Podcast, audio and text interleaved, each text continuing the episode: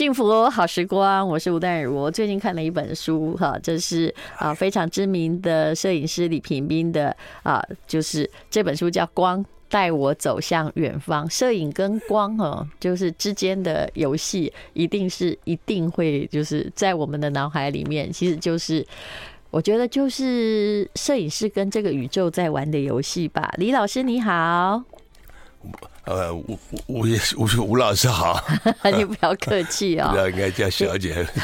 李老师呢，现在看起来其实还是很年轻，但是我跟他说，他拍侯孝贤的电影的时候啊，像《恋恋风尘》《童年往事》，我怎么记得我那时候还是个少女啊？是是是，可他现在还是这个样子啊。这本书呢，我觉得他写他的。这一辈子，然后在当摄影师之前和之后的种种人生的旅行，那么啊，我就请你自己来说好了。其实里面我印象非常深的，比如说呢，嗯，你妈妈是你妈妈，嗯，真是一个伟大的女性。是，我觉得其实呃那个年代吧啊。很多母亲都是这样的。嗯，我我母亲只是其中的一位啊。嗯，你是老几啊？我是正好中间，我们家有五个小孩。嗯，然后我是呃兄弟姐妹各一人，我是老三。嗯，所以其实呃，我觉得你家的重点是妈妈一个人挑起所有的重担呢，等于是你爸爸呃。就是在八二三炮战里面过世嘛，因为那时候非常年轻啊，三十出头而已，呃，四十二岁吧，四十二岁。可是那妈妈那时候看起来是三十出多岁，是不是？三十左右。妈妈才三十啊，是。可是三十那时候，哦，妈妈比爸爸小十二岁，呃，小差不多。呃，可是十一二岁，妈妈当时的就已经生了五个孩子，哎，是，她就要这样扛起来。嗯，是也没有别的办法了。嗯，但就是等于就是靠着抚恤金过日子，对不对？其实母亲常常去打工嘛，嗯啊，常常我记得她有帮人家洗衣服，有在 菜市场帮人家卖菜，嗯，也有去工厂做一些，呃，就是在好像女工那样的工作。所以其实妈妈很早就结婚了啦，可能二十岁。出头一点点，嗯，是。好，那么你后来对电影呢，就里面就产生了好奇。我相信电影是你童年的时候人生一个很愉快的出口吧？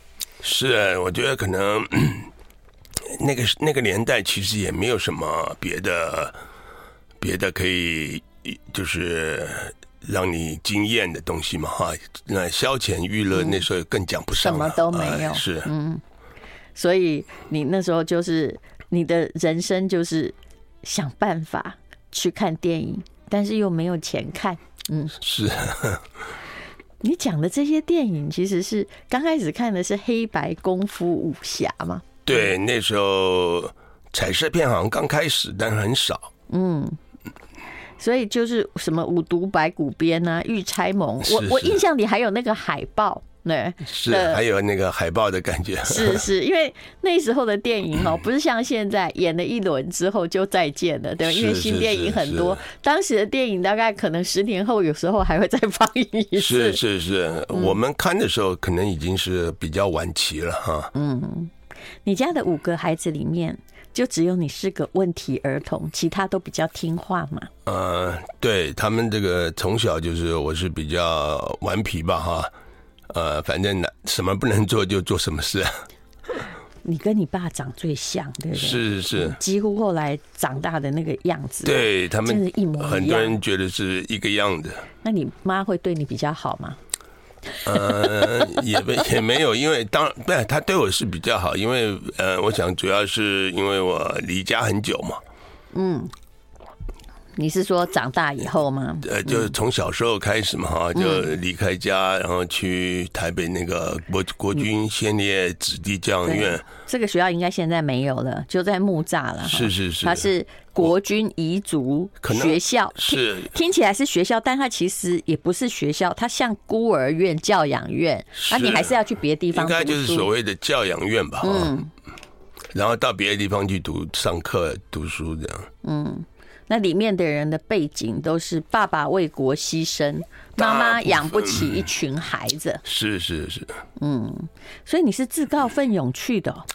我的印象是了，就是因为我哥哥比较比较老实嘛，哈。那其实那那我觉得，而且我可能你我个性的关系吧，哈，我也觉得可能你看起来蛮能打架，不会被欺负，哈。也常常会被人家追着打，所以呢，你就。呃，就在这国军彝族学校生活。我看你的书里面，你写着说，你因为那里实在是太辛苦了，嗯，那你还会带着同龄的校友或院友是去逃亡，哎，就整个逃了两个礼拜，然后就让大家找不到。是那时候，就是那时候，我我记得那时候就觉得好像不会不会再回来了，再回来应该就是。好像，呃，长大了，已经很有成就了。就是那时候小孩子就是那么那么简单。也就是你逃亡的时候，根本也没有想到未来，反正就是带着啊，能够有东西吃就有有东西吃啊，不然就去抓螃蟹吃，是这样吗？是，反正呃，那时候怎么过来的也不知道。其实后来，呃，你的母亲过世的时候是九十二岁，我看她整个保养的挺不错的。是。I like 幸福好时光，我们今天访问的是李平斌老师。很多知名的电影，他都是其中的摄影师。而且我后来发现呐、啊，他基本上也是摄影的导演了。有时候看完这本书的感觉就是。导演并没有说想到那个效果，但是画面基本上是你控制的。你觉得这样这样拍那个氛围会出来，所以这样拍，对不对？是是，因为在现场大部分的时候，导演是把现场是交给摄影师的，嗯，然后导演就是可能会跟演员沟通他们的这些表演或者他的对演员的要求。那我会看当时的情况啊，因为我是一个用灯很少的摄影师，是，嗯，然后嗯，用灯少也主要是因为光好就不用灯嘛，那光不好才要才要打灯，所以我在现场我就会常常。用最简单的方法，然后达到我觉得当下最好的一个成果。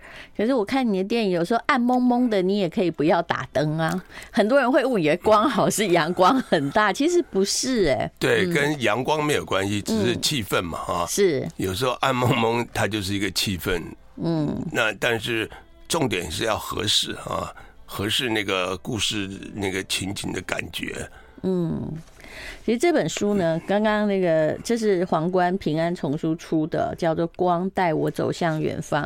我看了里面有一段很有趣，李老师说不要讲，因为大家都还活着，是他比较年轻的时候啊。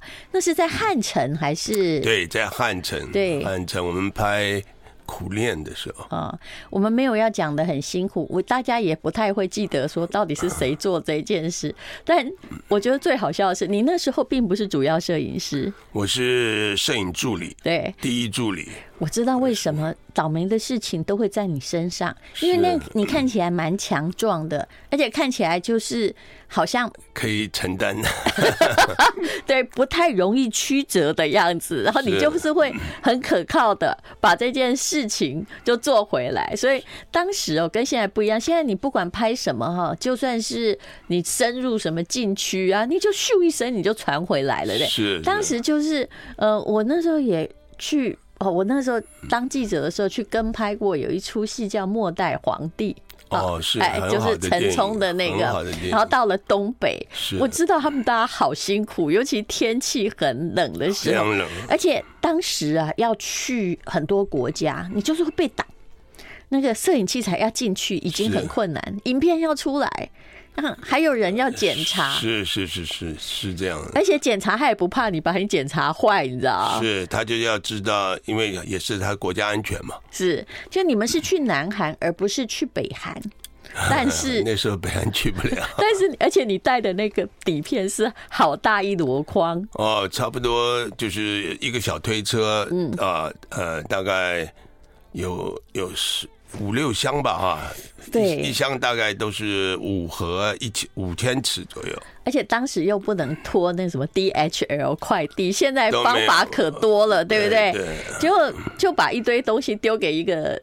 摄影助理，而且这摄影助理还很好笑。他除了大个儿以外呢，他不会讲韩文啊，是，什么文都不会讲。然后他身上还没有钱，但是他还是把底片就千辛万苦的就带回来。对，但你就是一个想办法的人，对吧？好像就是，其实我觉得就是人生路上好像常常会有一些人在那边等着啊，然后在你困难的时候就推你一下，拉你拉拉你一把，嗯。那我在那边留下来的时候，其实也非常忧虑，因为因为我不是做行政的嘛。对。然后当然就丢丢给你很奇怪，而且你只有两百五十块，这更奇怪。照理说，如果要回来，对不对？我可能会给你两万五，这样你比较好方便呢，去贿赂谁呀，或者是想办法邮寄。没有，你剩下一张机票以及两百五十块美金。五十块，两百五十块是还是制片他们给我。嗯啊，我自己身上有一点钱。他们真的都不怕你跟影片一起消失 哎。对对对，那时候可能大家都呃归乡心切啊。然后拍完就算，反正你这家伙一定会把他带回去。他们可能在回去之后应该也紧张吧？我觉得，就是当时在机场遇到这个问题嘛，是一下子大家呃都因为。都 check in 了。嘛？嗯，我的行李也 check in 了。啊，真的吗？最后行李走了，然 后行李，他就看到一个年轻的摄影助理说：“你你 你留下来，想办法带回来。”是。哇，后来也是就是经过很多天，去过他们的新闻局各种单位啊，也也走过类似后门啊，找他们有关系的人，但是都要很贵的费用。对，其实当时就是。嗯，我不能说韩国政治贪污，但的确也是，就是干什么都要钱。是每个地方都是这样的。他扣你的摄影器材或扣你的影片，其实就是要钱。这就是要你，也不一定。他我觉得那个时候比是比较，因为韩国也正好比较动比较动乱嘛，他们怕国家机密什么在你的影片里面。可是你们那影片那时候很危险呐，只要一打开曝光，也不就完了嘛。对对，所以。而且，当但是其实他们要求也也是有要求，他们说你可以印片嘛，啊，嗯，印成拷贝片给他们看。哎，呃，但是你没钱啊。对，但但是我们那个制片方也不愿意 啊。为什么？因为印片要很多钱是吗？对，因为他们觉得。就是可能在那边印的，那时候韩国的技术不像现在那么领先啊，印的可能会把原片弄坏。对，而且可能就是也不能用啊，只有就印来的片，印出来的样片也可能就是一次嘛哈，给他们检查完就就觉得还是很很贵，很奢侈，很浪费，实在是可能钱用完了吧，还是舍不得。所以后来无论如何，他真的是遇到贵人，遇到一个跟检察方有关的先生，他刚好也是一个就是会讲中文，对不对？是是是，会一点啊，会一点，会一点，然后是电影的爱好者，他就让你过。他其实不爱电影，他是因为他小时候他是海关退休的一个人哈，然后退休以后又回海关，其实。在放映间工作，其实他是没有权利了。那时候是，所以他只是跟电影有关，但是他没有。他跟电影就是放电影，对。然后，然后他们找到他，因为他是一个就是呃，他们呃就是放电影的人嘛。然后，但是他小时候在中国东北读过书，他也有个情怀啊。其实他跟我见面那个晚上，就是说了很多他自己的故事哦。然后，然后你也听不太懂啊？我当然听得懂，他讲的也就是哎，就。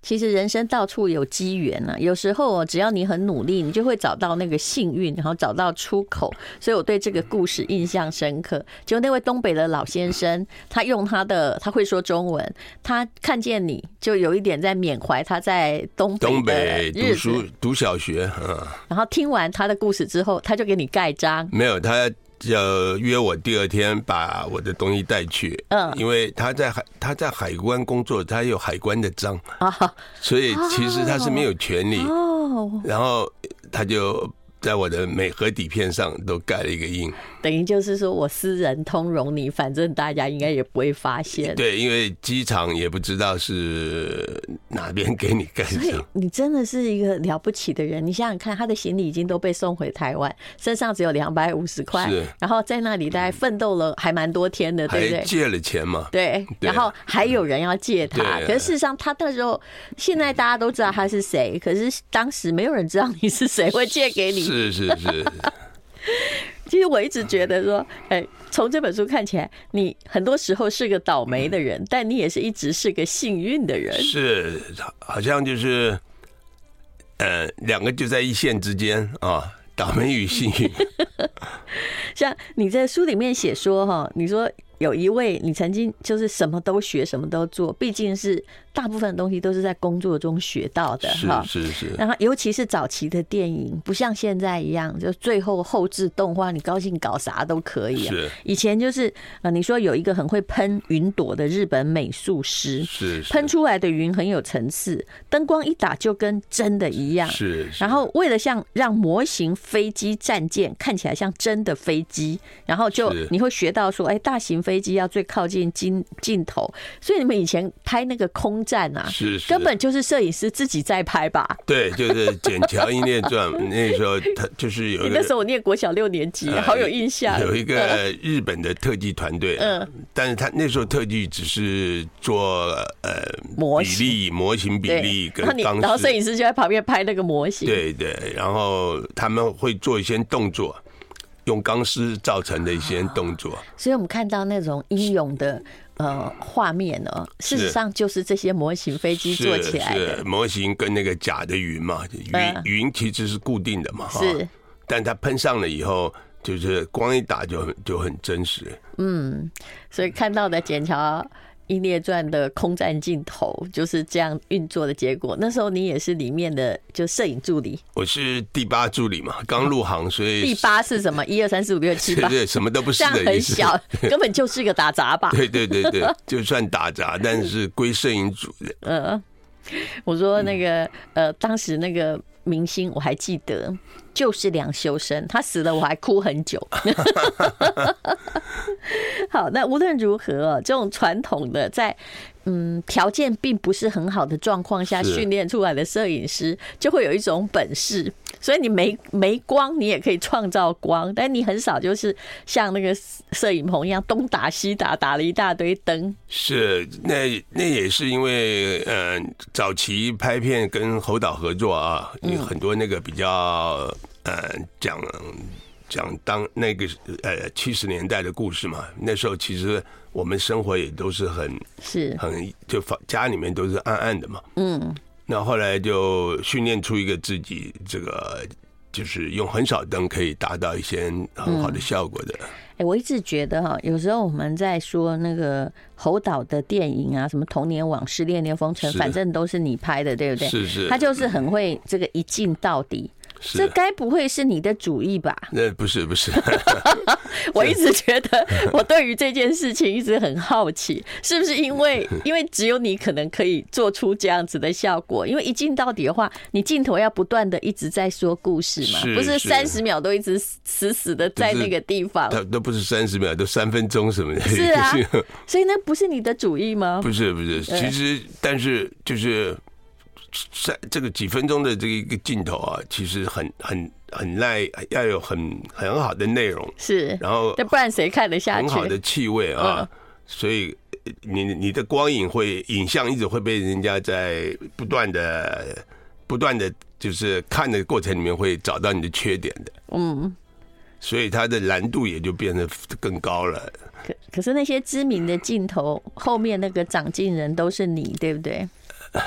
对，就是、几乎每一个都是啊，就是、就是侯导的呃、嗯，基本上都是我拍的吧啊，中间有呃，有有两三个不是。嗯，其实这本书里面写的很多有一些倒霉状况，除了被留在韩国千辛万苦哦，好像西唐三藏西天取经也把那个经都带回来了之外，还里面还出现的，比如说有一大段时间他被中影外派到香港，结果到香港呢，呃，还曾经遇到一些哦，就是。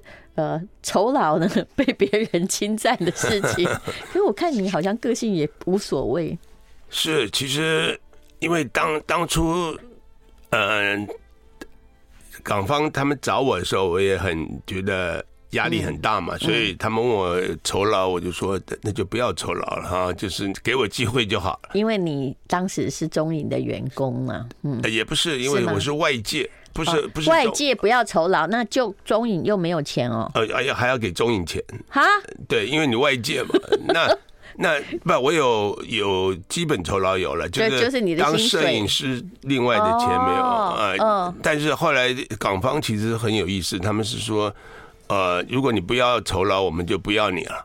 对，因为你要负责任嘛啊，嗯，所以那个责任制跟这个就是相相对的你，你你的。要求的酬酬劳跟你要付出，这个我在这这个时候开始学到这个一个态度。嗯，这也是我觉得风格。比如说我自己有自己的公司，如果别人跟我说他不要酬劳，那我也不要你，因为我不知道我可万一你做不好了，我到底可不可以要求你？其实这件才可怕，因为重要的不是酬劳给多少，是这件事要完成。是是，嗯。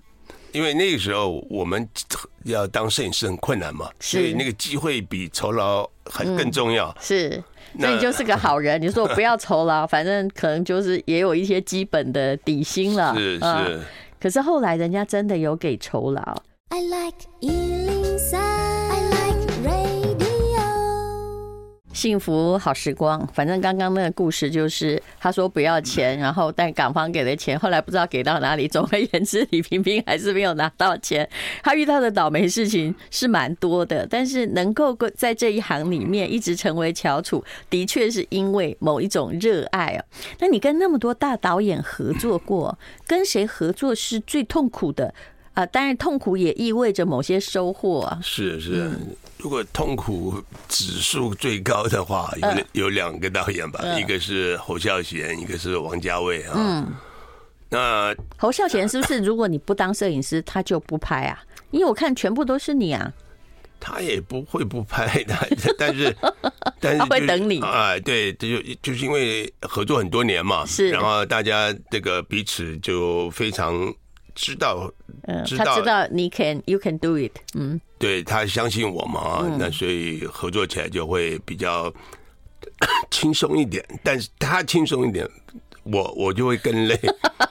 那请问他的累累在哪里？因为每个导演给带来的摄影师的累不一样。啊、是因为像侯导，他是要讲究这个感觉啊，嗯，味道，嗯。那这个都很空洞啊，他不会讲清楚吗？不可能讲清楚。对，就是你的光要有感觉，嗯，你的镜头运动要有感觉，那感觉跟味道其实有点接近哈。是，嗯，那这个是每次要去想想办法去去尝试看看有没有感觉。我们一直以为感觉是导演找的，可是我看你的书发现感觉是摄影师找的。是，我要找给他，他要认同。是。那 万一你你有没有你找给他，但他不认同呢？那就重来一遍。也也经常他会有时候他会呃犹豫犹疑啊啊，然后他会呃比方左瞧瞧右看看，或者说哎，这些要不要来这边看看啊什么的。反正就是还没有满意就对。对，但是常常还是回到原点。嗯啊，转了一圈还是回来，那早期了。那你会不会不高兴？不会不会，因为脾气挺看起来，虽然看起来不好得罪，但是看起来脾气挺好的哦。但是要明白，因为电影是导演的嘛，哈啊，对不对？那我可以坚持很多，但是但是意义不大啊。然后，但是就是我说他常常会犹疑，但是常常最后还是回到原点，还是发现说，哎，原来那个就好，但是要有二三的备案这样。对，然后这个是早期吧，嗯，其实到海上花之后，他就基本上就不管我我这边了，哦，什么事情就你你自己看着。基本上他拍那个故事，然后影像就是由你导演的意思，是是是。那么另外那个痛苦二肯定是王家卫，对不对？对，刚刚因为每一个演员都很痛苦，我觉得是是是。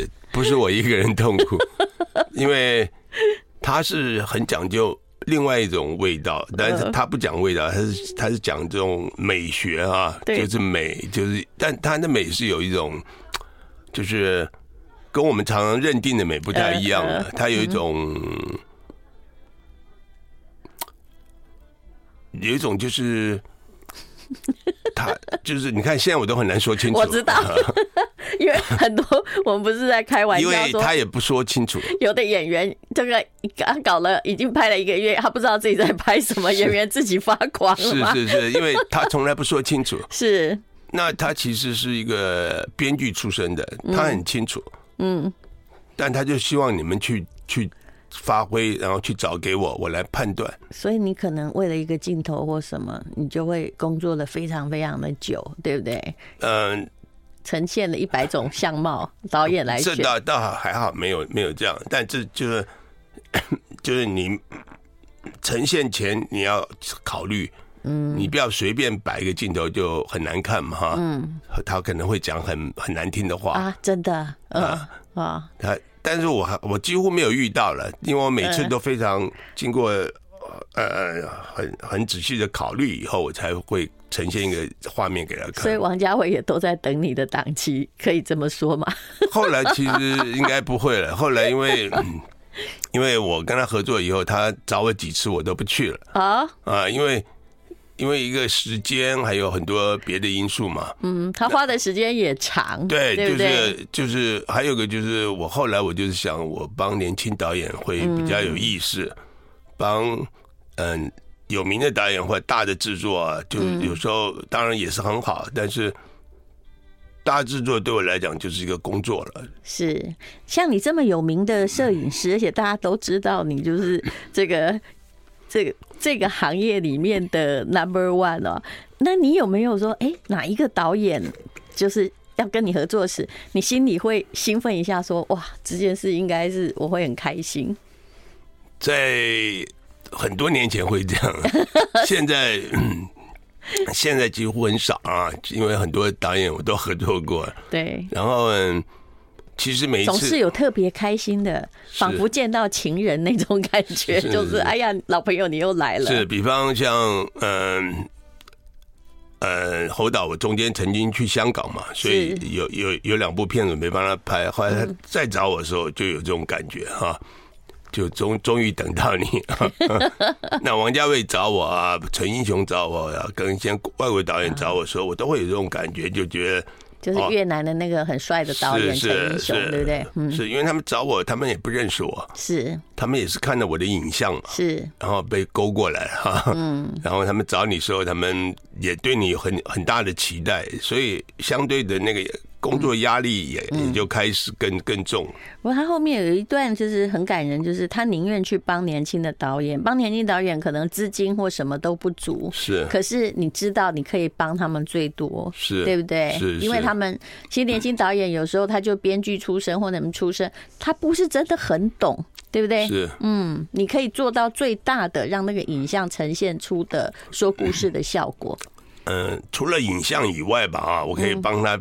呃，表现出一个成熟的影像啊，嗯，那还有就是他比较会被关注，嗯，那有时候也帮他们找来更多资金，因为我的参与让很很多投资方愿意相信他们，他们你真的是在帮忙哎，愿意投资啊。那这些年轻导演你要看什么？看剧本？